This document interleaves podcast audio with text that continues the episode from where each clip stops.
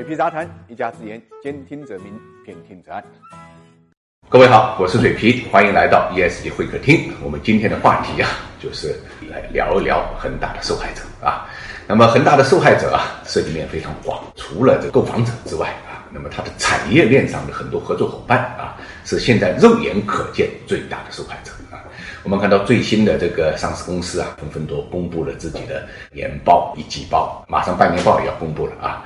那么不断的，我们就会发现，有一些上市公司因为恒大事件，基本上呢就已经走到了破产边缘啊，真的是辛辛苦苦几十年，一觉回到解放前啊。那么最典型的就是广田股份，我们看一下啊，广田股份啊，呃，他自己的公告啊，前前五大这个客户呢，大概是销售额有三十七亿左右啊，那么其中恒大一家。就占了三十亿啊，可想而知啊，这个份额多大啊？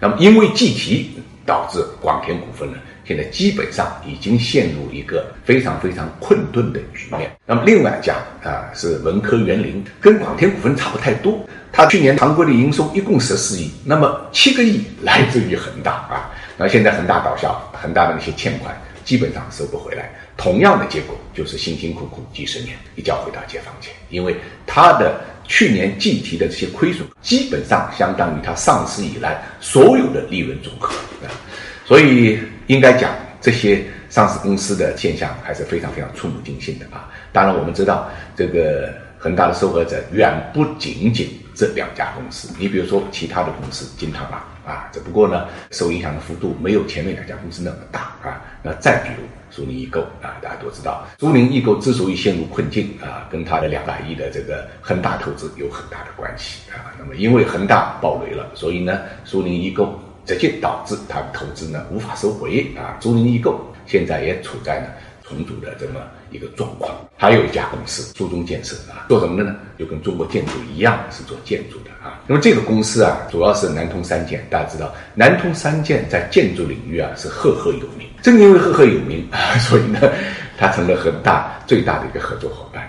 那现在基本上啊，就陷入了破产的这个境地啊。还有很多了，我们这里就不一一列举了啊。说出来这些公司，呃，大家心里也并不好受啊。那么为什么会走到这一步的呢？为什么会一荣俱荣，一损俱损呢？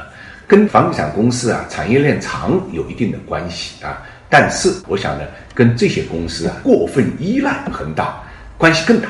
这就是为什么我们公司治理中间啊，证监会一定要求各个公司的这个年报、半年报、季报一定要披露你的客户的构成啊，就是大客户占比究竟是多少。这个指标可以提醒投资者，如果说一个公司的收入主要来自于某一个大客户的话，那这个风险实际上是巨大的啊。那么你基本上就被捆绑在了这个大客户的身上，客户好你就好，大客户不行你就不行啊。那么恒大就最最典型的，当然恒大这个例子是比较极端，更多的是一般性的呃这种交易其中占比过大，贷坏账收不回来，就形成了呃公司经营的一个风险啊。所以单一大客户啊，还是要提高一份警觉的。如果公司啊总是靠吃大户傍大款，爽了一时。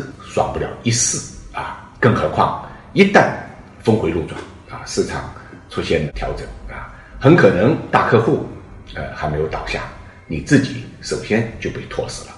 恒大就是一个典型的实例。